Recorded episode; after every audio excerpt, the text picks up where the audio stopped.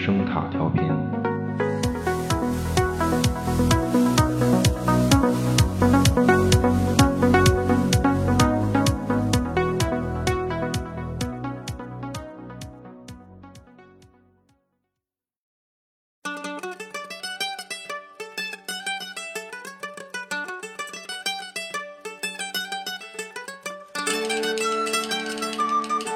可以把宇宙现在的状态看作是它历史的果和未来的因。如果存在这么一种智慧，它在某一时刻能够获知驱动这个自然运动的所有的力，以及组成这个自然的所有的物体的位置，并且这个智慧足够强大，可以把这些数据进行分析，那么宇宙中从最宏大的天体到最渺小的原子，都将包含在一个运动方程之中。对这个智慧而言，未来将无一不确定，恰如历史一样，在他眼前一览无余。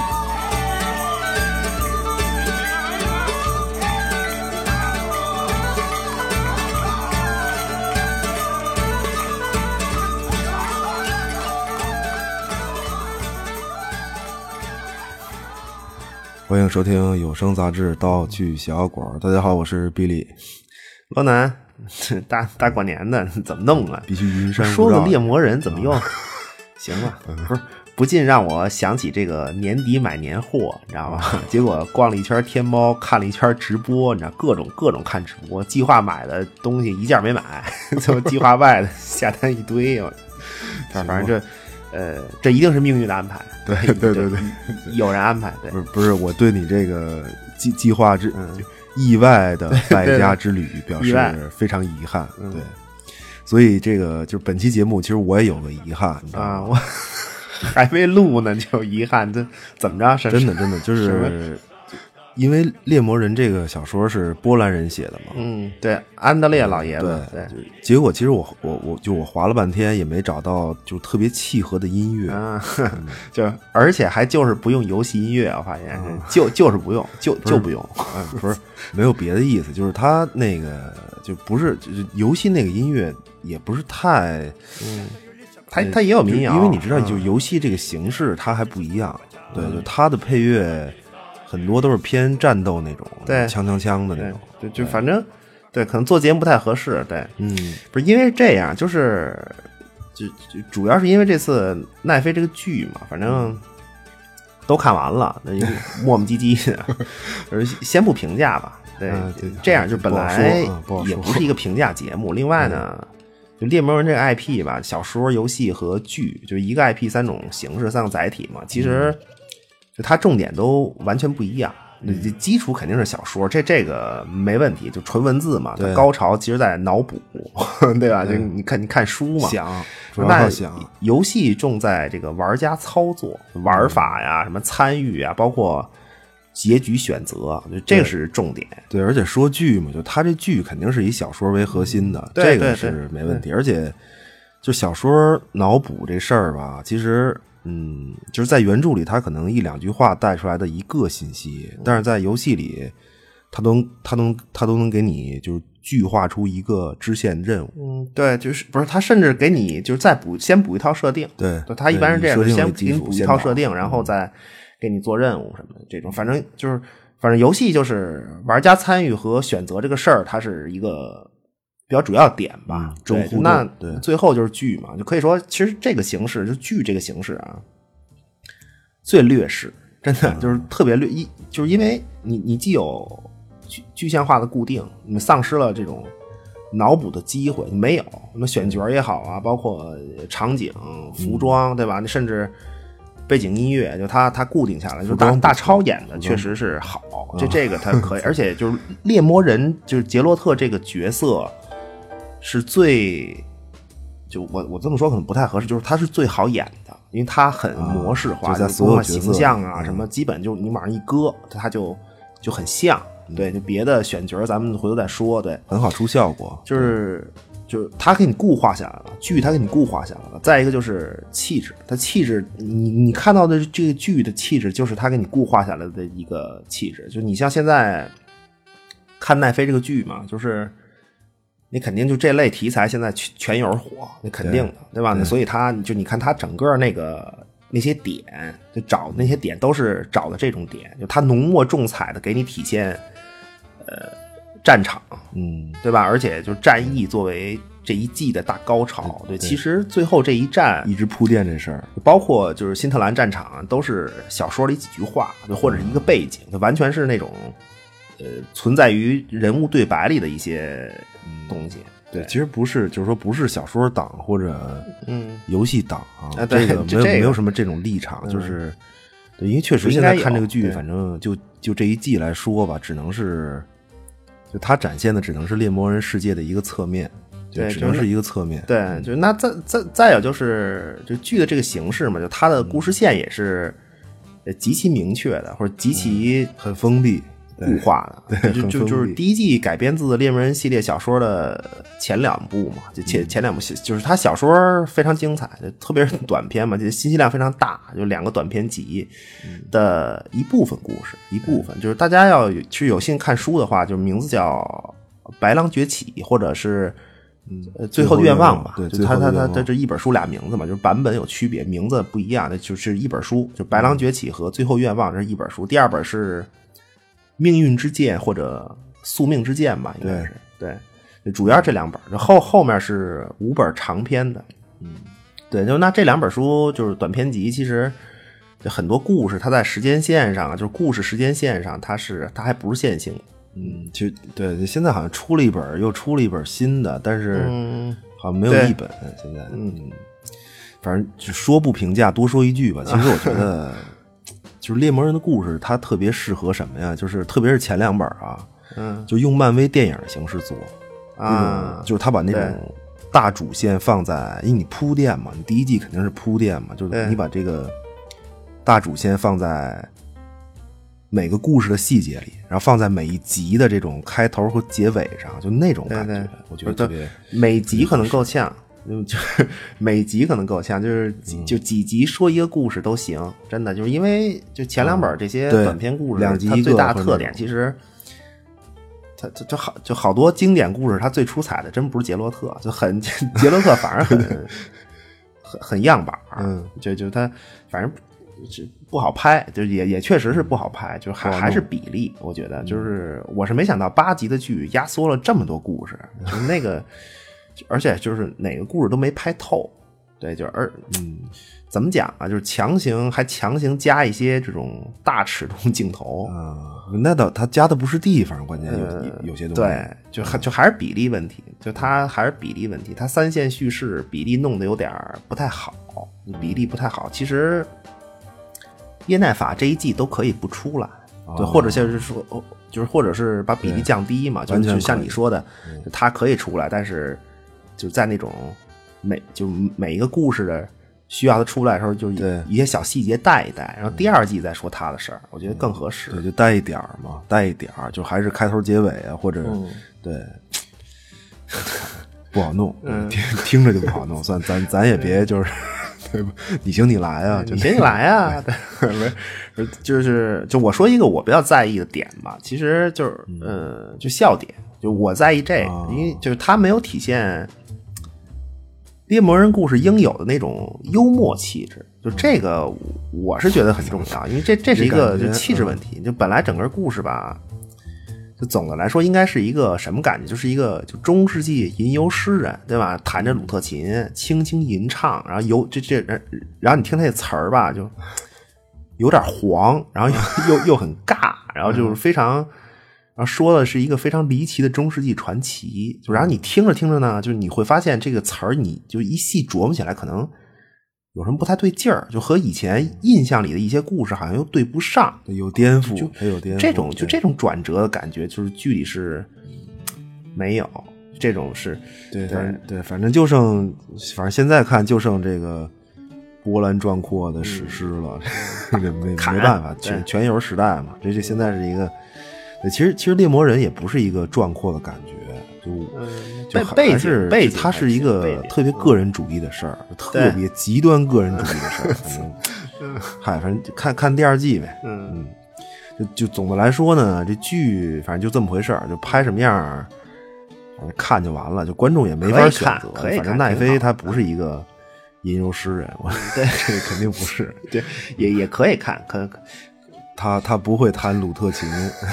弹琴，行吧，就是说说世界观吧。嗯对，就就是对，就那你是在这个得在不剧透的前提下做一个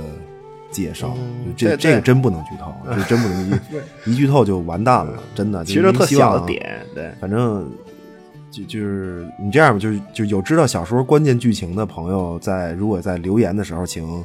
手下留情。嗯，可以，对，不是，你可以就是多回复一些就是纯纯就是猎魔人游戏的梗，就是嗯说打桩机 呀、昆特牌啊，就这种，对，就是以达到这个混淆视听就是搅浑水的目的，就说说点跟这小说没什么关系的事儿。对嗯，行行吧，行吧，就是那从怎怎怎怎么开始？咱们？这样啊，就是说在这个介绍之前呀、呃，就是说这世界有一块大陆，这个大陆呢，就是它没有名字，就就 确实没名字，就是我们就叫它这个猎魔人大陆。嗯定义一下，对，就那么这个大陆存在于一个星球之上，其实也没说它 是不是星球，反正就是就是咱就按一星球来说就行了。对，呃，这个这个星球呢，就叫做猎魔人世界，就这个猎魔人大陆只是这个世界的一部分，已知的一部分而已。对，那么有星球就得有宇宙吧，那么就叫做猎魔人宇宙。啊、就是一个递进关系嘛，就是大陆、世界、嗯。宇宙。对，先看大陆，就是这个大陆呢，位于整个猎魔人世界的，如果它是个星球啊，就是它是北半球，就它西边儿，它这个大陆的西边是这个，呃，有海，有海的那一边呢是什么就不不知道，就是但是呢，在这个大陆之外的海洋上，就离大陆的很近的海上呢，有一个。呃，群岛，就是群岛和这个大陆遥相呼应，隔海相望。不说名字了啊，就是听着但是面积很小，这这个岛面积很小，主要是大陆。小群岛。那么这个大陆的中部啊，就从北到南是什么呢？就是蓝山山脉和沙漠纵贯整个大陆，南北纵贯一分为二。呃，这个蓝山山脉和沙漠的东边是哪儿？不不不知道，也也也不重要，就它只是模模糊糊的存在于人们的认知里，嗯就这么一个地儿嗯已知大陆，就是蓝山山脉和沙漠的西边就是这已知大陆，北边是极地，西边是大洋，东边是山脉和沙漠。啊，没死。对，就就这么一个比较狭长的这么一个已知大陆。嗯，那在这个大陆上呢，就肯定嘛，有有植物啊、动物啊、动植物，对吧？各种，就还有呢，就是智慧生物，叫做原生智慧生物啊，叫地精。地就地精就是类似于就是侏儒嘛，侏儒那种、地精，好，大家这这个一起就是大陆上这个生机勃勃、欣欣向荣，挺好。就是地精们作为这个唯一的智慧种族啊，对吧？成型于各种小动物之中。啊，厉害死了，可可可可可厉害死了！哎呦我就是天，，但是呢，就是随着时间的推移嘛，嗯呃，就是大陆上第二个智慧种族矮人登陆，啊就从哪儿来的呢？嗯不知道，就是来自它来自已知的地图外的未知区域，就那么就就是来到大陆上，这地精一看，矮矮人登陆了嘛，这地精一看完蛋，矮人人家也是这个智慧种族，对吧？对还比地精高，这这个比地精强壮，就那反正，但是就是人都不多嘛，这俩种族人都不多，就和平共处一下吧。嗯所以这个就矮人呢，就和地精就一起生活，继续这个欣欣向荣。两波矮子，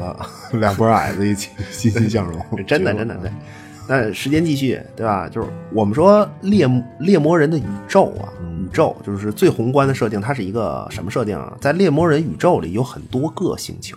各种各样的星球，各种各样的生物，就形成各种各样不同的世界。嗯我们猎魔人世界只是其中之一，就它类似于，就是它类似多元宇宙。嗯，就是主人公世界了，嗯，对，对，就是就就这整个宇宙呢，就还有其他的世界和其他空间的存在。嗯那么随着时间的推移呢，大陆上终于终于有一个种族降临，就是精灵，他们不是来自猎魔人世界这个地图之外的角落，而是来自猎魔人宇宙里众多其他世界中的一个。这这就是外星人，就是外星人，科幻了，又科幻了。我我我我我不能同意你这种说法，就是绝不能走到这个科幻的死胡同里去啊！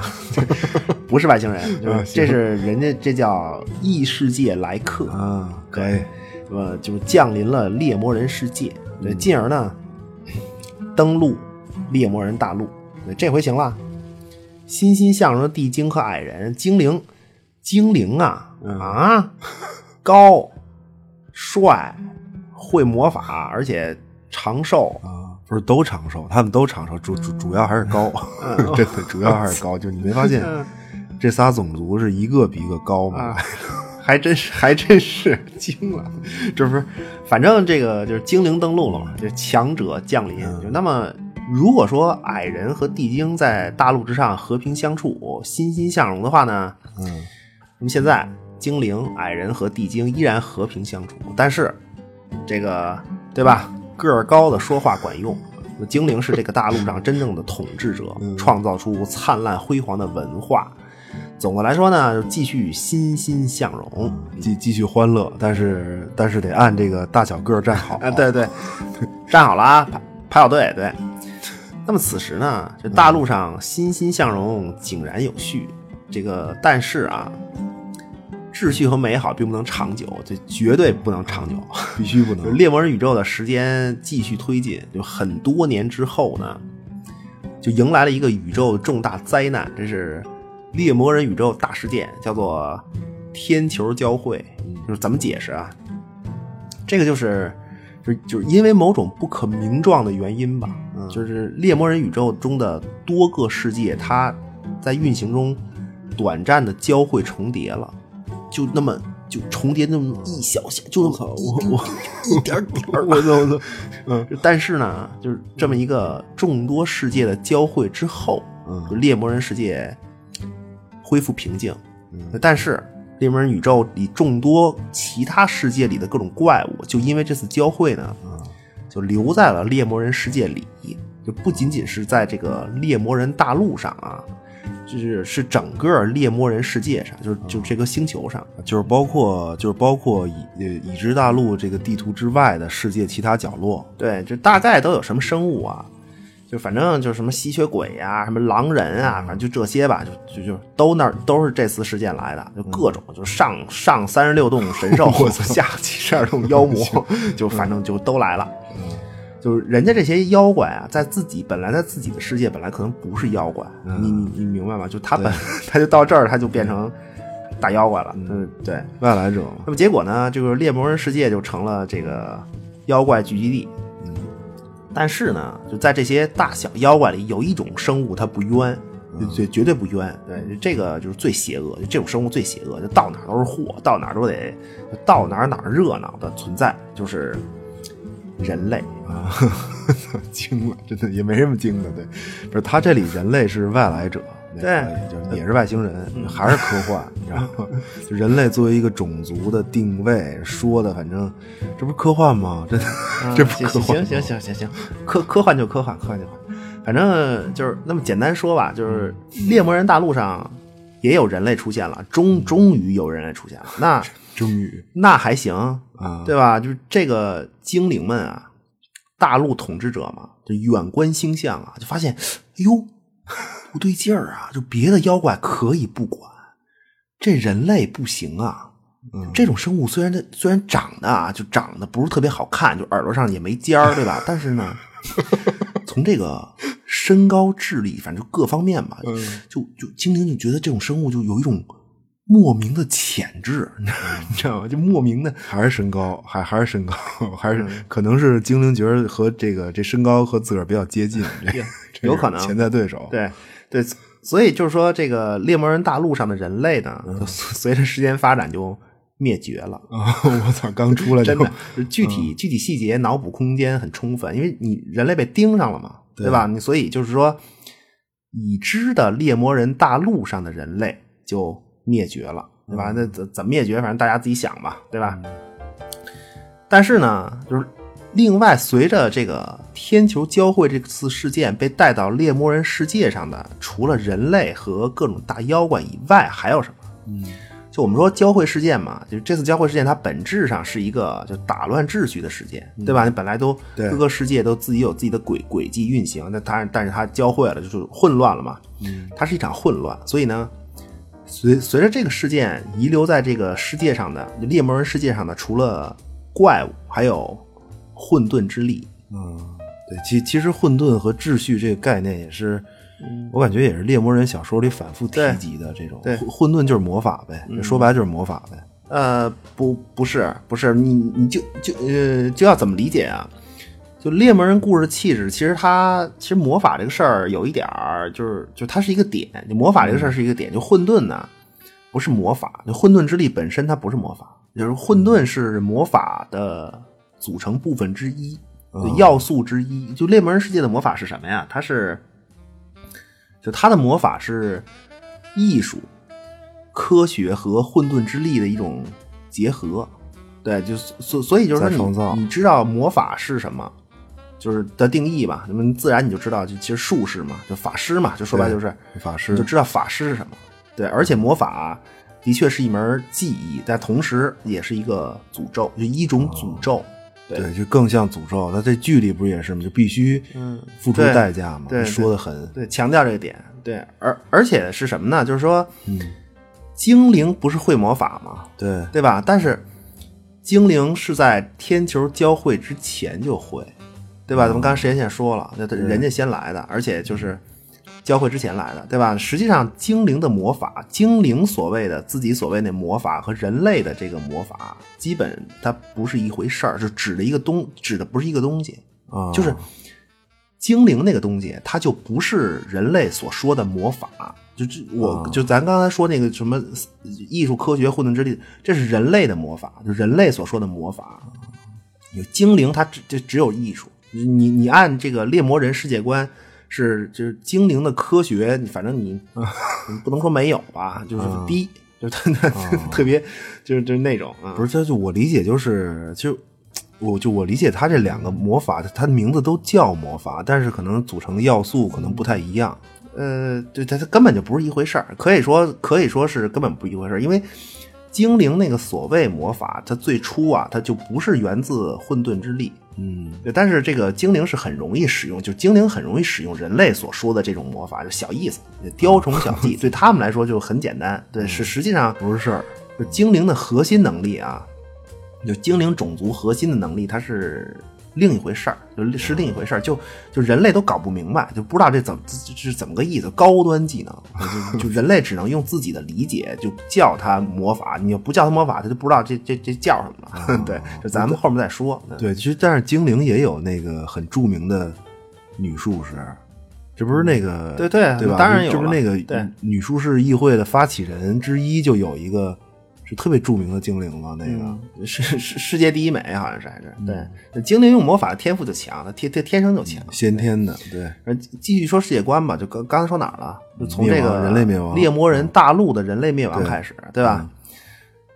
重点啊，重点就是从天球交汇，人类来到猎魔人世界开始算呢，过了多久啊？嗯，过了将近一千年之后，将近一千年，嗯就这个时间段很重要，就关键的一千年。就猎魔人大陆上的人类虽然消亡了，但是已知地图之外的猎魔人世界里，因为天球交汇是还有其他人类的。就这些人类呢，在没有精灵这个强大对手的其他未知角落里，嗯对，因为精灵是只登陆大陆，但人类是全球都有，对吧？哦就是以这就那在别的地儿没有精灵的地儿呢，就是以傲人的这个啊，对吧？身高优势对，发展了一千年将近。那么这个时间呢，足够人类发展出一个文明，然后再把它玩毁了。行行行，快别说了，真真的真的惊了，这就是潜质嘛，潜质精精灵说了嘛，这有潜质，对，而且发展时间充裕啊。嗯，那么这个 天球交汇之后的一千年，有一天啊，在这个猎魔人大陆之上，这个高中低、嗯 三个种族 欣欣向荣的时候呢，嗯。西方大洋之上，那海平面之上啊，星星点点的出现了船只，就是人类的船只，来了。他们来自地图之外的未知地点。就因为我是比较倾向这种，就是这帮人类是已经毁了一个家园之后跑出来的这种，所以呢，就我对这次事件选用的名字叫做“流放登陆”。啊，就最初登陆嘛，或者叫流放登陆。对，不是你是不是觉得这个就他们是逃难过来的？对，就肯定的。我跟你说，没跑，真的就是人类潜质天花板就这点事儿了，就这个了。这真的很显然嘛，就是在猎魔人世界的角落里发展了一千年的人类，嗯登陆猎魔人大陆。对，你们简单说吧，就是就就是你坐船从海上登陆，对吧？你登陆嘛，诺曼底啊，是吧？蒙古打日本啊，对，还什么呀？嗯，加里波利，对吧？战役，对吧？真他妈扯。海上登陆天气很重要。对那么这次登陆的时候呢，就是人类船队就遭遇了大风浪。那么嗯就在这关键时刻、紧关节要的时刻啊，就人类里出现了一位，名字就不重要，不引入这名字了。他在最最关键的时刻感受到了混沌之力，就发展了一千年了，就是人类已经这个艺术啊、科学啊有底子了。嗯混沌之力再一来，那么这名人类呢，就是最初的人类术士。嗯在这次当登陆当中，他用魔法平息了海上的风暴，使登陆顺利的完成，登陆成功。啊，这这就算是这就算是人类法术、人人类术士和魔法的一个发端，开端借着开端。借着这次登陆，对，那另外就是，就这次登陆而来的这波人类啊，嗯。它有很大一特点，就是它登陆的时候本身就分三个国家，哦。四艘船上的人是分三个国家，就登陆之前这就是三个国家的人，嗯，本身就是成建制的，对，就有组织，呃，而且会魔法了，懂技术的人类，那么很快很快就在这个猎魔人大陆站稳脚跟，就开始这个逐步的就崛起嘛，就最终成为大陆主宰。那么现在的猎魔人大陆分为南北两部分，就我们看到的猎魔人故事主要发生的地区都是北方。就是小说里面主要的事儿都是北方，对北方王国，就它它应该叫北方列国，就国家很多，就名字就记不住，但是剧里出现过的这个辛特拉，啊，已经被灭了。这个，呃，对，就这是北方列国里面最靠南，呃呃，北方列国里面最靠南方的国家之一，啊，它之一，它不是它最，对，那就是对它它是最靠南的之一对，又靠再往南就是。呃，尼夫加德帝国嘛，就嗯就北、北北边这个列国一堆小国，南边一大帝国，对，啊就这就是一个宏观的猎猎魔人大陆的情况。对，它实际上就是一什么呢？就现实世界里，蒙古帝国西征啊，就实际上是呃连通东西文明的一个大事件嘛，对吧？就是让整个欧亚大陆真正连通的一个事儿。彼此开始交融，那么就猎魔人大陆的现状，实际上就是一个蒙古帝国还没有开始崛起，就还没有开始西征的时候的欧洲，不是蓝山山脉和沙漠吧，就把这个猎魔人大陆东西相隔。实际上东边它是是是有人的，对，就是未知对就是你现实世界里，你可能是就欧洲再往东嘛，就是中东啊、中亚呀、蒙古，那么一直过去，天朝，对吧？就就就就 有肯定有，对，不是。其实我觉得作者他挺聪明的，也就是他是嗯刻意选了现实世界，就是现实世界的历史的这个时间段，对都没有交融的这个时东西没有交融，没有蒙古这时间段，还是简单，对也不用做更多的说明了，省事儿。对我估计这要是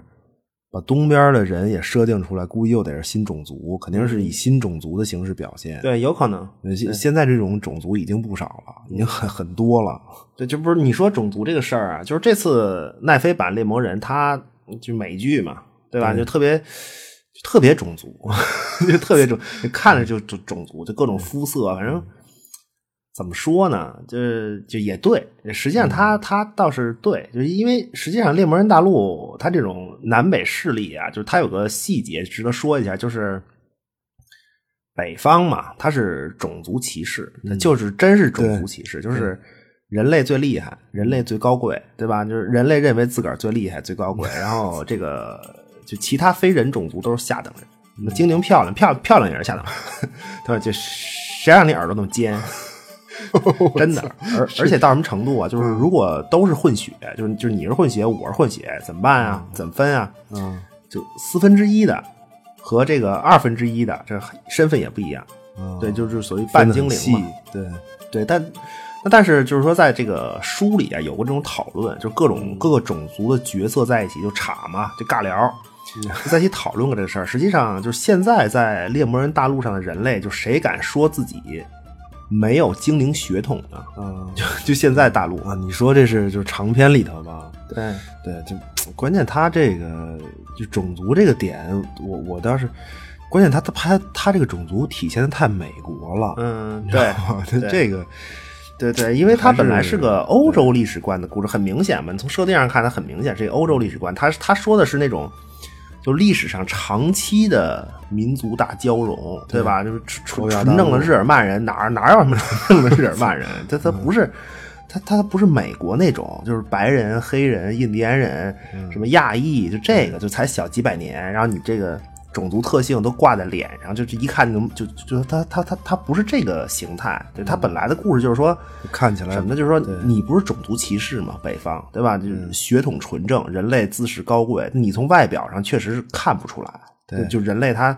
看不太出，但那那你就真以为自己血统真纯正吗？嗯对吧？这这这这个问题抛出来的时候，其实全场鸦雀无声，就真的是鸦雀无声。就包括精灵，精灵听到这个问题，他也就就你就精灵的血统也不那么纯正，啊，对，就是北方种族歧视这这事儿，就其实就不攻自破了嘛。嗯对，那么这个南方，南方就是尼夫加德帝国啊。嗯尼夫加德帝国，它真正的尼夫加德人，他是在这个外貌上都是人类嘛，但是他在外貌上是有点区别的，和北方人类是有点区别的哦。就是你像那个。啊，就我记得在游戏里好像更直观，我记得就具象化，游戏可以具象化形象嘛，就能看出来，就是它南南北人类外形设定的有点差别。南方是有点黑吧它是是，而且帝国它是呃承认自己血统，就是继承这个就是继承自人类和精灵混血这个事儿，也承认就是它继承自这个精灵文明，就是帝国。但是呢，就是但是南方帝国它是奴隶制，它是它是一个古罗马式的他妈帝国制，就奴隶制帝国。嗯就就如果说北方是典型的欧洲，那么南方就是古罗马帝国。啊，那更明显了。对，这这这个是更明就显。那你想，就是他帝国什么样嘛？就罗马嘛，罗马人他他不是一个就血血统概念，它是一个政治概念嘛，就很经典的一个一个说法，就是就你在罗马帝国，你你你你你得是有罗马公民权的人，公民权就是一个政治概念嘛，对，你才叫罗马人，他不是不是说你你 对吧？不是血统的有证就罗马城作为罗马帝国的发源地，就他对帝国内所有其他所占领的国家、城市，它是高一级的，它是有管理权的，就高一个级别。那么，它就是在在罗马，就是有公民权的人叫做罗马人，那自然也就对吧？你你高一等嘛，就他是这种分化所以就尼夫加德就是就这样，是真正的尼夫加德人。就是他们首都那一块儿，就是罗马，实际上就是罗马，那意思就是罗马，就是只有那儿的尼夫加德人才是真正的尼夫加德人。对，现在是这种情况。对，那说到底其实都一样，南北其实都一样，就是形式不同呗。而且帝国还好一点，不过他这个就是就古罗马在艺术、科技什么，不是也大量继承古希腊吗？我觉得这点也挺像的。对对帝国不是也是对，也也也有点像，就是连这个，就是他帝，就是他帝国跟这个古罗马连军事组织形式都很类似，什么军团啊，就这种，他对剧里第一季对旅还没展开，我我不知道他是这这可能就是可能可能可能是铺垫吧，没展开。就北方列国的军队啊，就北方北方列国的军队，反正就是你看他文字形容啊，就一说打仗都是什么呀？就是说几个骑士。然后带着一帮这个部队吧，这部队里边有农民啊，然后拿着这个干草叉子呀，就就就就这种，不至于真的真的，就就北方打仗就真的有上这个的，嗯真的是。对对反正他不是所他当然不是所有武装力量都这样，对，对但是但是在帝国这个事儿就不可能，就在帝国的武装力量里就不可能有这种情况，就他是完全罗马式的那种正规军，就刚刚就 就就就就那种，对，不是他那个不是他他是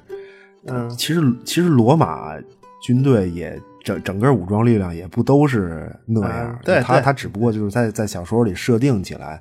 对他设他设定起来就就比较明显，就只标志只用了这个正规军，然后北方是那样，对，就是而而且就是帝国其实他特别团结，就非人类种族啊在在故事里头，不是团结这个词儿听着跟统战似的，就是他倒。就是他倒不是团结，这还是嘛，就是会利用利利用对对吧？利用以夷制夷啊，什么就类似这种，对，嗯就是就是松松鼠党嘛，松鼠党第二季估计会有这个，那就就是它是一个由这个非人类种族组成的势力，主要是以这个精灵为主，主要是精灵为主。对你，你像就帝国众多的军团嘛，有一个军团，他名名字叫什么我忘了，它是由这个，它就是由精灵组成的。嗯，超级活跃，我的天哪！而且是战斗力在帝国一方算是战斗力最强的这种，他算是帝国斥候部队，就类似于帝国斥候这种、精灵嘛，就拿着大弓箭射你，对吧？就是风筝你，给你放风，筝风筝北上军啊，就这种，就为了这个种族独立的梦想而战。哎呀，就风筝可还行，种族独立，听着精灵太丧了。对啊，就但那实际上它就是帝国棋子嘛，就就就是就是打北京战争的时候用你，然后和这个北京和谈的时候就出卖嘛，就就就就就就出卖给你嘛，对，就反正就这帮精灵也也不行，也也也非常非常罗马帝国的是啊，就是但但是帝国这种看起来好像是在种族问题上好一点，我是觉得可能会好一点儿，就不要能唬人，对，而而且你看这摆脱种族这这个对就尼夫加德那国旗，就剧里也有嘛，就是一个太阳，啊，对对，太阳旗，太阳，你说 真的这是是太阳旗啊，对对对，确实，真真是太阳，就那个太阳，就是他那国旗那个太阳，就是帝国皇帝的象征。就就你看剧里尼布加德一方，嗯这不是老说嘛？好几个角色都说，都说说我们是被这个白色的火焰集合起来了，对吧？就这个白色火焰就是帝国皇帝本人，就那叫恩希尔，呃恩希尔，恩希尔大帝可可厉害了，太厉害了。在敌人坟头上蹦迪的白色火焰嗯之恩希尔大帝，真 的 而而不是而而且就为什么是太阳代表皇帝啊？嗯，就是不要想歪了啊，不要想歪了。没因为因为帝国的国教，它帝国呃古罗马嘛，它必须有国教，因为它这个尼布加德帝国 它有国教是太阳教，就是就教主就是皇帝本人，本人而且这个就这个太阳教早在就早年在这个帝国境内，它也是它实际上是各种宗教之一，就很多宗教各种宗教之一，后来就被这个帝国下文件了，就是黑头文件，黑头文件啊，定定为国教，啊你像吗？更像吗。更他妈像了，这跟那个、跟那个基督教在罗马帝国情况差不多。对，君君士坦丁大帝嘛，对，帝而而而而且就是说这个帝国的科技水平，嗯。军事力量是绝对顶尖的，就在这个、啊呃大陆之上。对这帝国的这个呃冶铁、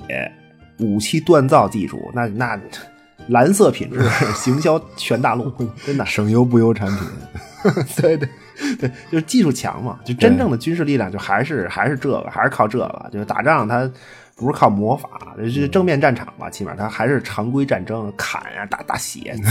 就这种对。嗯而且刚才说这个小说里混沌和秩序这个就是反复出现嘛，嗯就北方列国就是混沌，就一锅粥；哦南方帝国就是秩序。对，这这个帝国就是要给你们全推了，然后给你们秩序。呃真尼布加德人在上，然后帝国首都，呃啊对，黄金城嘛，帝国首都的黄金城在上，黄金城真对尼夫加德人在上，然后这个所有这个被征服的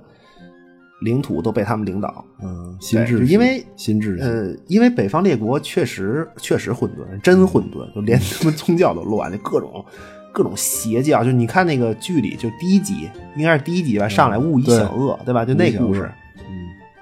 他他实际上那故事还有一名叫两害相权，对，就是他一选择嘛。就那故事其实，呃，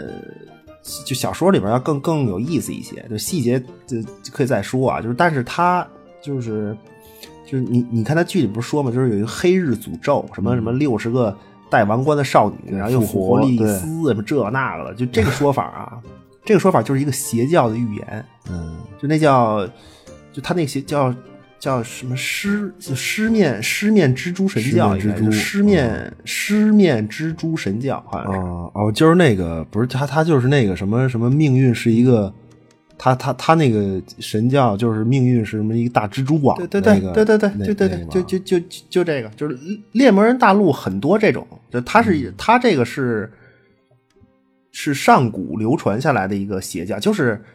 就就就大陆之上最开始不是被灭了的那帮人类嘛，他们他们留下来的一些东西，就一个教派，对，就这个。就邪教嘛，它精于诅咒，就各种，反正就他有的故事剧里没演，有很多怪物其实都来自诅咒，嗯，就是都来自诅咒。他这个里面魔法也是，诅咒这个事儿是很重的，就其中就是有的诅咒就是和这个教派有关系。啊，就我感觉它等于是一个有经典的，就同样一片大陆，嗯，有经典的异神教，然后同时还有很多就是其他歪理邪说的这么一感觉，就整 对就在整个猎魔人大陆上。对对，他这个点，他这个点主要是因为就是因因为他这个故事吧，是一个就波波兰人写的嘛，就他这个故事是借鉴一个斯拉夫神话体系的这么一个设定，其中。呃，就这种就算是一神教和多神教的一个交叉的感觉吧，就就就他他等于借鉴了斯拉夫神话体系，因为整个大陆之上嘛，呃，就是斯拉夫神话体系特别散，斯拉夫神话体系它本身很散，因为而而且就现实世界吧，就是在基督教传入之前，在希拉夫在斯拉夫世界，其实就斯拉夫人他他没有文字嘛，在基督教传入之前他都没有文字，就他整个神话体系完全是那种就传承全靠嘴。口口相对，传，就是那基督教传入之后，其实整个这个就靠嘴传承的这个体系就就被这个基督教他们给划到异端邪说去了。那基督教多猛啊，对吧？是看上谁啊，对吧？那全是异端邪说。邪教啊这这这不是跟这个猎魔人世界也类似吗？啊，就是邪教之之前的这种流传下来的东西都是邪教，异端邪对吧？就另外就是口口相传有缺点，实际就容易走样嘛。但是同样也有优点，就是真的深入人心。嗯就他很多神话故事什么靠，真特别深入人心，全是故事嘛。所以，呃，就现实世界里，其实斯拉夫神话体系就也是和这个基督教在斯拉夫世界里面，它是一个共存的关系。嗯就有的部分它会融合，有的部分它会平行共存。对嗯它就是它这个猎魔人大陆的宗教这个点，它也传承自这个现实世界里面这个斯拉夫神话体系的这种感觉，就很接近这种这种形形态。嗯就故事里北方的这种很多流传很广的神，都是来源自现实对对应现实的这个斯拉夫神话体系里面的神。但是这个南方帝国国教它还是叫太阳教，就是在这个斯拉夫神话里，这个温暖必定战胜寒冷。斯拉夫神话嘛，哦对吧？它它这这冷啊，对对对 对吧？这温暖必定战胜寒冷。嗯然后在这个斯拉夫神话体系里呢，就是春天温暖如春，春天必须送走冬天，必定要送走冬天。反正你你琢磨这世界格局吧，对吧？然后帝国的国教叫太阳教，哦，我操！我觉得这啊，其实北半球的这些神话都类似，都是这种。对对对，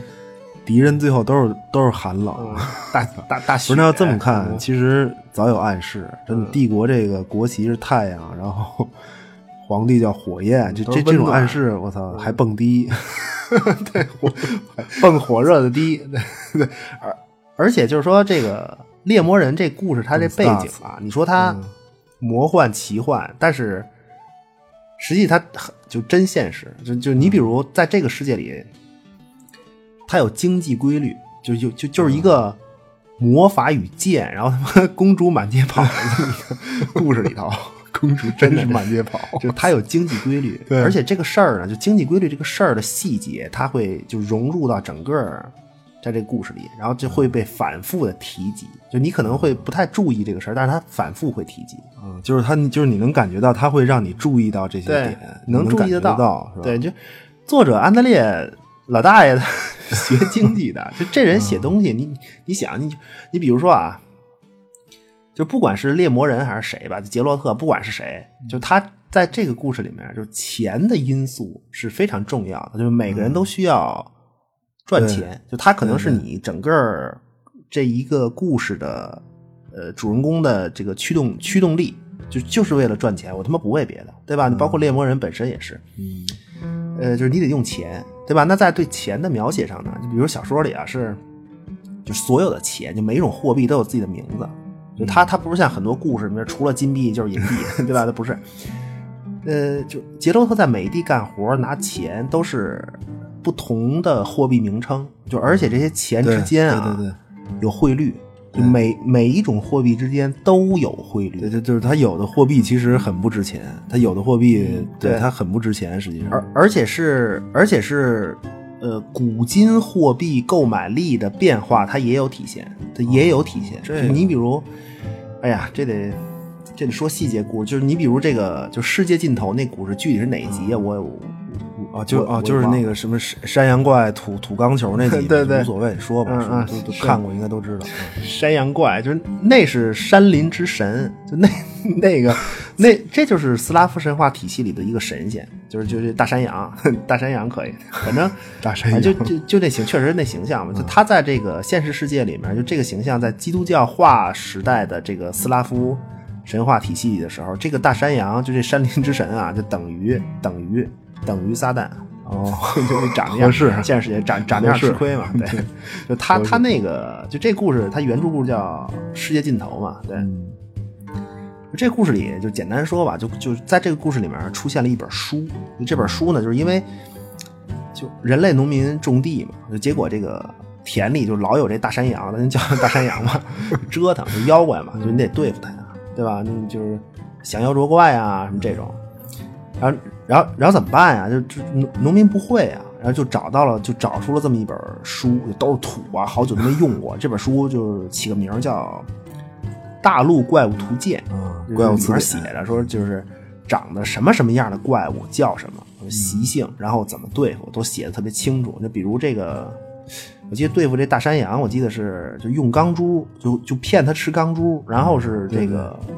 煤油吧，油还是然后最后是肥皂，好像是分几步走，骗他吃对然后最后就能给他制服。但具体这个他那书里就是。你用多少钢珠啊？用多少煤油啊？用多少肥皂？这个它它不是很规范，它不是很规范。钢珠给多了，最后进行不下去了，嗯，太他妈尬了。，反正这个就不重要啊，就是就是说结果嘛。这本书里呢，叫它叫《大陆怪物图鉴》啊，就这图鉴里就有一种强力妖怪，就最强力妖怪叫叫猎魔人。哦，我操，这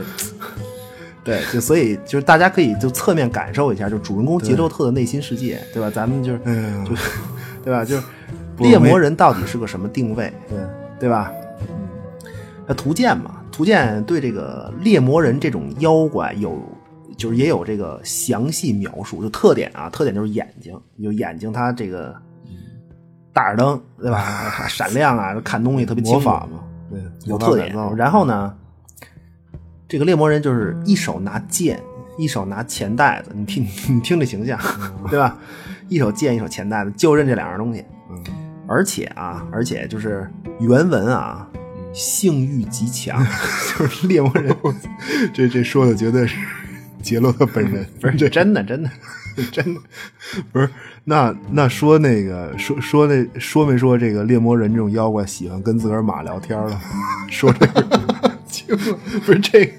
这没有，这这这真没有，不是，这是这这可能是这个杰杰洛特个人癖好，太逗了。这不是重要的，说的是这个事儿，就是说，就是猎魔人这种妖怪啊，它有什么用？他在这书里边，它有什么用啊？就是书中暗表，就是说，当你当你碰到这个大陆怪物图鉴的里面这些妖怪，各种妖怪用各种办法，你都解决不了的时候，怎么办？就你实在没招了，那么最好不要去找，但是又不得不去，但是就就请你去找这个猎魔人这种妖怪。付钱，然后让他帮你降妖，但是呢，不要给他太多，因为书里就是书里给开了一个价目表，因为这书是很古老的一本书嘛，就很很早以前的，开了一价目表，一般都是比如说一个妖怪一枚银币或两枚银币，反正我记得好像书里就是那价目表就没有超过五个银币的，就就杀一个妖怪。我操！那但是现嗯，那但是现在这个。嗯，他随便干点什么就得好几两千千就得上上千这种。对，对通通胀嘛，通胀嘛，而而且就是就主人公杰洛特所处这个时代，就是就书里关于他干活收钱，就也有这种描写，就特别他特别著名了。你比如啊，比如打一比方，比如杀一个妖怪一千块钱吧，他打一比方，他他在后面会注明，就是说我就杰洛特会说说我不要有残的钱。啊，就就就是因为古代嘛，他有这种情况，比如说，就是它都是贵金属的那个货币嘛，银币啊、金币什么的，它都是就就它古代有这种情况，就是中世纪欧洲嘛，他们用这种货币流通以后，然后民间呢会把这个银币边上裁切下来一点，切角的钱，最后就等于就你比如对十枚硬币，它能最后给你变出十一枚来。不是中国其实也是这么碎银子嘛，也也是类似这种嘛，就最后它成色都不足。等于最后对，等于最后它都是不完整的，实际上它都会缩水。对，就他书里就就这种这种描写都会有，就这种描就实际等于就是很货币更贬值了嘛。嗯就他设定这些汇率这些描写是有用的，而且 对他他是有目的的，因为在猎魔人的故事里，其实经历了两次北京战争，就是帝国北伐嘛，对吧？就都没有成功，都没有最后胜利。但是问题是。问题就是帝国它是整个大陆上科技和工业的顶点，就和和这个，并且是整个这个大陆多边贸易的重要一边，重要极重要一边。那肯定对吧？那帝国内部是对它是，而且它帝国内部也有自己的经济隐患，对吧？那反正这这也不算剧透啊。其实最终帝国是在这个猎魔人的小说故事结束之后的时代里面，就在在在他在整个一个大时间线里面，实际上他是统治了，他他是统一了整个已知的大陆。就他主要靠的，最后靠的就是经济侵略、贸易渗透，以这个为主。经济战啊，也也这这也不算也不算剧透了，这不是刚才说了吗？太阳嘛，温暖必胜，这个对这已经不算剧透了。这对，就他对，就他这个故事很现实，他的故事背景其实特别现实。那所所以，就就刚才世界尽头那故事，反正提过了，就就就就接着这个说吧。就那个故事里头，大山羊他来这个人类这儿折腾什么呀？就他是来干嘛的？对他嗯他实际上是被精灵们派下来偷人类种子，然后偷学人类农业技术和农业知识来。啊对，下山下山来偷这个养猪技术三百问了。对老老老妖怪要参加劳动，对，不是真真的，就他剧里就是还是没跟你说明白，就他拍的还是不太透，就是是他不太想说这事儿是这样，就是说精灵精灵又高雅又艺术嘛，对吧？又这那的，但是他不会种地，嗯，也不需要，本来也不需要。对，就是人少嘛，对，结但是结果就是人类统治大陆以后呢，就是精灵它这不是被驱赶了吗？就以前的好地方，就是那种自然作物丰富的地方，现在人类控制。它自然作物丰富是个什么什么什么概念啊？就你不用种，它自它自然产的这些吃的就够了，对吧？但是现在这种这种好地就被人类控制，那么精灵们呢就被驱赶到这个高原上，这是两块精灵自留地之一，就在驱驱赶到这个高原上。那么这是精灵保留地，那么这儿呢就是就没什么就没有什么自然生长的吃的嘛，就寒冷嘛，对吧？但是精灵自己又不会种，那首先地又不行，然后他他精灵又不会种，所以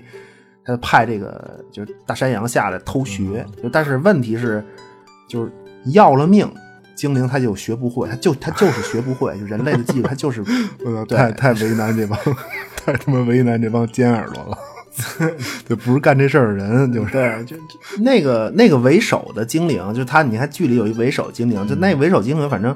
他在书里他说自己是这个，就就最初嘛，就精灵登陆这片大陆的时候，就从从另外一个世界来，他是坐白船来嘛，啊，他是直系子孙，就是他说他是对。就是那帮人贵族的直一老一老一少就结果就给挤挤兑成这样，就是反正那也学不会，就挤兑成这样也学不会，就是学不会。所以就就刚才说了吧，就就就是术士、魔法，就是艺术。呃，混沌之力和科学的集合嘛，就这是人类魔法，就它同时既是威胁也是进步，就是一切都要看是谁谁在运用，或者是为什么目的运用。你听这个描述，就这个描述，你把魔法俩字儿换成科学，完美适用，完美适用，你知道吗？对，就其其实，在这里头，科技和魔法它是一类东西，嗯就一类的，就而且这个人类和精灵这俩种族，其实自己都有自己的核心技术，而且对方都无法理解，对吧？你 对精灵理解不了人类的技术，人类也理解不了这个精灵的那个核心的那个魔，就那个魔法，对对对咱们称之为对魔法的那个东西。对对，而而且就是人类自己的这魔法，它其实就更像是技术一类的，对，它没有那么惊天动地。人类的魔法它没有那么惊天动地，就当然它是它是它是偶尔会有那种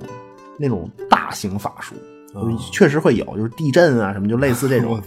那都是极少有的大事件。极少的，而且是就是好好几个术士可能一起就玩了命，头拱地喷鼻血，就玩了命弄一个，对，就反正反正并不是这个喝口蓝，然后想下火雨下火雨，想下暴雪下暴雪，老老梗，老梗无限老使那种嗯。对，气定神闲大火球，对，不是就就是就就就不要把场面想象的太虎吧，嗯就就是这个，就更多他更多的魔法更倾向于小技巧、小技术。对你比如，呃，杰洛特。对吧？嗯杰洛特他会喝战斗，就是他会喝药水来强化战斗。对，瞬间强化。结果这个当然了，就是这个他身体会被药水掏空了身子，对吧？那么他和这 个叶奈法大美眉一起，就就可能会就是有点力不从心，对吧？啊就不太行。那这个叶奈法就念个咒，就帮老公一把，就是他好我也好这种，真的就而且而且叶奈法很浪漫，就他俩。就是你好我也好这一幕可能会出现在各种地方啊，就各种地方，真的就是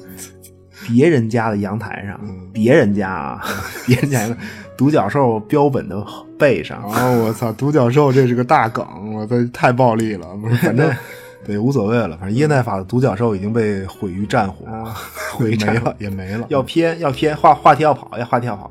不是，你看他在那个剧里的小梗也会有，嗯也会透露这种细节。你看剧里就是就三个愿望那集，嗯就就最这最后愿望这个是三个愿望还是应该是三个愿望那集？反正叶奈法他干嘛呢？他他他他施法帮人硬，对吧？卖药的，卖卖药的。不是不是，他这里头就是呃就我我我觉得他可以很像，就是他这个术士可以很像工程师，嗯装一脑子这种工学知识，然后就你也不能怎么着，然后你反正你要东西要做什么，你也得一点点儿拿材料什么的，也也对，也要付出代价，就这意思。对，就是就是说，所以最后我们就看整个这个就是猎魔人大陆的历史。说猎其实猎魔人大陆很无辜，就他没招谁没惹谁了，就结果这第一波精灵能耐大，对吧？然后统治那人类，反正就是人类比较 low，就因为这个天球交汇大灾变，跌跌撞撞的就也来了。这俩种族天赋就是精灵是长寿，然后天生有绝活，会魔法绝活嘛，而且这个就那人类就不长寿，但是能生。人人类的生育是一个技能，而且就天赋点它点在科技上。实际上，人类天赋点是点在科技上，对对对并不是魔法。对而且它不仅能生呢，而且还会农业工业技术。农业呢，就是能养活更多的人口，对吧？那工业呢，就是拆了精灵那一尘不染的什么圣殿呀、盖贫民窟啊，我就就真的真的，这这这这都是人类干的事儿，嗯在猎魔人的故事里啊。对对对，在故事里，那包括这个军事技术，对吧？帝国啊，对还还还有经济，就套现呀、那今天花明天的钱呀、就这个 这这个精灵够呛，这精灵永远学不会这个，这太难了。这神迹嘛，神迹就很厉害，就这这都比这个精灵的魔法厉害多了，真的。所以这个就猎魔人世界观最后呢，就是很多细节，但是需要一个点盘活所有信息，就那么，呃，就关于命运，就就什么叫猎魔人世界里的命运？其实现在看剧，反正。就我个人是没有那种特别强烈的感受，就没有感受到猎魔人世界里那种命运的感觉。就我我我觉得他有点牵强，就不应该叫命运，就这个词太模糊，它应该叫叫命运之力，就更合适。就整就整个世界，它是被一种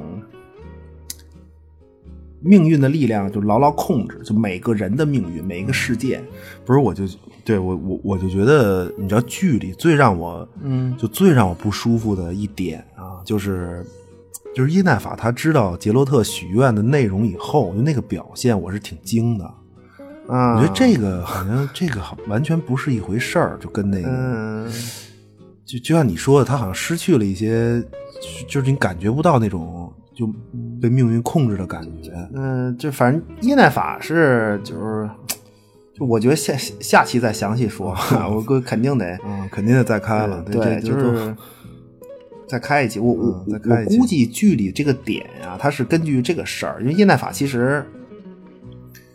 呃，就他的追求就一个，叶奈法这个角色，他的追求就是一个，就是爱和被爱，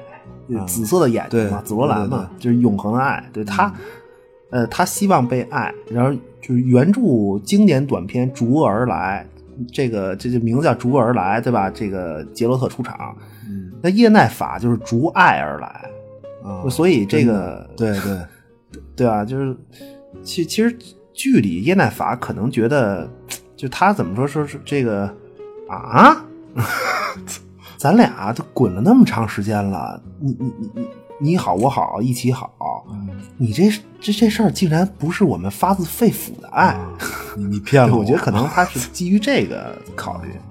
不是，但是不是你你这个解释，其实我倒嗯就，但是他剧里这个表现，他有点矛盾，你知道吗？就是因为他有这种台词，就被这个宿命连接的人总总会找到彼此。嗯，你又对对对，有有这个，对，对，就是所以争议嘛，所以确实有争议，就是嗨，你别，就这这这个东西就就话是这么说，他剧里话是反正确实是，嗯他他台词有有有这台词说说宿命，可是，在情节上反正。你你看不太出来，真的，就反正谁要能 看出来，谁他妈艺高人胆大，真的。哎，就行了，不至于，因为不至于。猎猎魔人世界的命运之力吧，就是就是说，就杰洛特许愿和叶奈法俩人命运连接这那的，不是因为许了愿他才连接，你 明明白吗？而是对对对，是这个命运本就如此，这是命运之力在背后，大黑手，无形大黑手，让这个杰洛特和叶奈法相遇，对一见钟情，而且许了愿，就这是猎魔人世界所谓的命运，是它是这个感觉，就包括这个公主希瑞嘛，希瑞赐予我力量，惊了，不是这真的。希瑞也是公主的命运就是你必须被那两个人所生，然后这是她的就命运命就如此，然后然后呢就是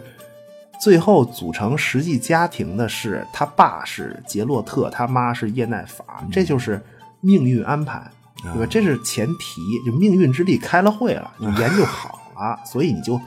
按这来，它是这个意思。啊，就是命运自己定路线，然后这个自我实现。命命运注定之后，他自己会实现自己，就是，操，就就是意外率其实不意外，就是其实说白了，意外率不意外。就是所有事儿不是谁干了什么而实现了命运，而是命运在冥冥之中黑暗角落里，它控制着所有的人和事儿运转，最后自我实现。对，这是这就是猎魔人世界里的命运。就意外率的意外，只是对于这个角色者，就角色来说是哎当事者是意外的，对但对于整个猎魔人宇宙，它不是意外，是注定，就典型决定论的东西嘛。对，其实我是不太。嗯，就就就就我我是不太相相信这个，就是、啊就我个人还是坚坚坚信人有自由意志啊。对这个、啊系统侦测到错误代码，错误代码上传自终端罗南，代码编号幺幺四，内容为思考自由意志和决定论红线。系统即将修正，把罗南清零以保持系统稳定。第一 第一太牛逼了，什么他妈不是不是你，你别老瞎琢磨这个，真的，你有对你意外的败家之旅，我深表遗憾，那是命运的注定。行吧行，不是，别别别别老瞎琢磨，惊了？不表达啊，不表达，我们我们都不要表达自己，还是说故事，还是说故事。就是说这个，就那那那你再看这俩种族，最后对吧？你精灵和人类，就魔法和科技，就什么叫命运啊？就这世界，就魔法就是阳春白雪，其实就不管是就精灵的看家绝活那东西，还是就人类的混沌魔法，就就就就是会的都是少数人，其实都是少数人，能学的都只有这个少数的敏感者才会的东西，那你必定被科技取代嘛？你说人人肯学，都会科技的东西，对吧？养猪三千万，这个你看就300懂。所以这个魔法和科技就哪个更能延续啊？对吗？那命运会有自己的选择。那在注定的命运里，科技其实也是自己创造自己，就就不会科技的种族就完蛋嘛，对吧？你自我实现，那换个描述就是你你基因呢？那么基因就是要要靠繁衍传承嘛，才能达到真正意义的永生。这这也是命运的选择，一样，那就注定的嘛。对，对它这整个整个这里面里里外外都是，就就这东西都是确定的。其实嗯精灵不能生就是灭亡，其实最后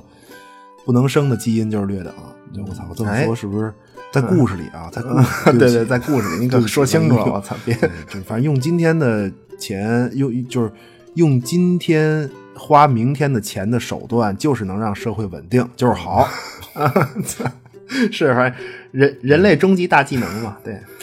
那所所以就是精灵就如此嫌弃人类，就别说精灵了，就你你你要用那个就是三寒鸦那故事里的话，啊，金龙具体是第六集吧，应该就啊最他妈烂的一集，我操！急了，真的急了。金龙嘛，金就是龙看人类。小说原话是：嗯，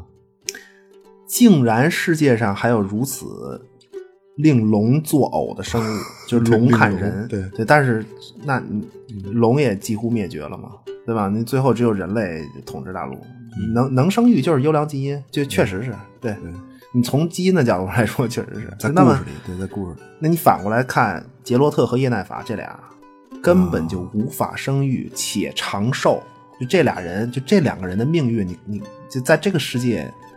你你可想而知嘛，对对？吧？你就不用太多介绍了，这这这这个世界还还可不可能需要你？啊，或者是应不应该属于这儿？对，就就是对这就是猎魔人世界的命运，就所有一切的命运，对。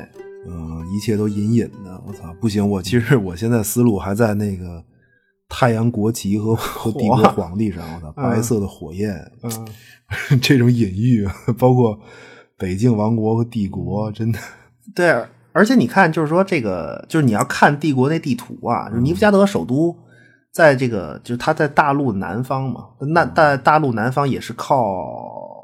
西靠西就靠海嘛，靠海也是一个河口，对就极有可能。就尼夫加德人最早的人类祖先，就尼夫加德人的那个最早的人类祖先，可能也是从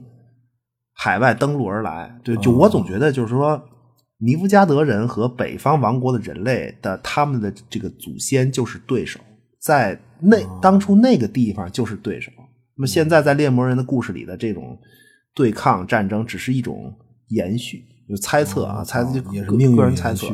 哎，书里没提过尼夫加德人吗？我怎么记得没？提过呀？忘了，没有，记不太清了。嗯，嗯，忘了，回头。对，其其实我觉得北方王国感觉是特别好，就是那种经典的，就是中世纪那种特浪漫，对典型的神话童话最后还是被统一了。对，其实他这个世界观黑暗嘛，说不上黑暗，就是很现实。嗯不黑暗，这没什么，这没什么黑暗，因为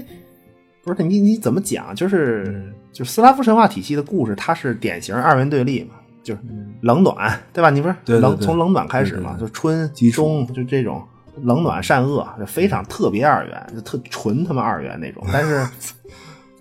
就他作者写这故事，就你能看出来，他是在有些方面他要颠覆这种二元，嗯，就包括这个混沌和这个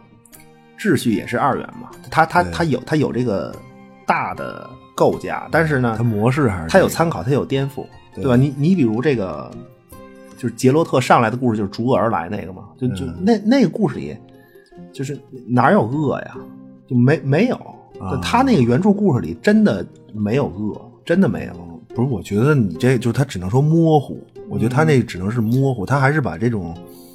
定义权留给读者，他没有一个什么好人这种，就就是这意思，还是比较模糊。对其实误以这个小恶，就误以小恶那故事也是，这就是还是现实。对，就他他是在一个就处处二元设定的世界里，结果反而是善恶是颠覆二元对立的，他没他没有什么明确的善恶，这个是这世界。对，你就你看他故事里就特别典型的一个角色，就是那个吟游诗人丹德里恩，就就就就就这角色，就这个角色的作用就是。呃啊，当当当当当然了，首首先这个丹特里恩是能让这个杰洛特少跟马聊天儿。洛奇，对，小小鱼儿嘛，就他的马必须只能叫小鱼儿，就是换哪匹马都得叫这名儿，就必须叫小鱼儿。那那另外一个就是这个角色，吟游诗人的角色主要功能，它实际上就是把这个就我们看到的这个猎魔人的这个现实世界和这些真实的故事，然后吟唱，就通过他的嘴吟唱的非常美好浪漫一点，嗯就很很很尬，就很 很喜剧效果，就通过这个来体现，就特别有意思，就就就这功能，就这功能。流流行歌手，对，这其实世界观也，反正这期，操，这期世界观还不算太完整，就还有差不多差不多嗯。还对，还下期吧，下期吧，我觉得，嗯，嗯，反正就是那还就就精灵怎么来的呗，对吧？身怀绝技的精灵，对吧？嗯上古之血怎么就那么猛？希瑞公主，对吧？河河东狮吼碎杯子，这呃这不是这叫这叫这个退敌全靠喊，输出全是吼，对，对，反正就是包包括杰洛特和叶奈法的一些细节吧，就是感、感情上的一些细节。下期吧，下期节目，反正咱这节目特色就是尬聊一个多小时，主人公就愣不出场，出了出了出了出了，愣不出场。其实其实，嗯，这也不重要，也也不，反正这这还其实还是很多，其实它还是很多故事的这种小细节特别有意思，值得对，值得真的就很可爱。就他猎猎魔人的故事，其实特别 好，好多点都特别可爱。就是下期吧，挑几个故事细节说说，讲还是讲讲故事，有意思行。嗯行剧说点就剧里没有展示的部分。对，对行吧，行吧，那那怎么着？这期就先这么着，对吧？求订阅、评论、转发，求好评，谢谢光临，我们下期再见。下期再见。 I feel a filth in my bones. Wash off my hands till it's gone. The walls they're closing in with velvet curtains.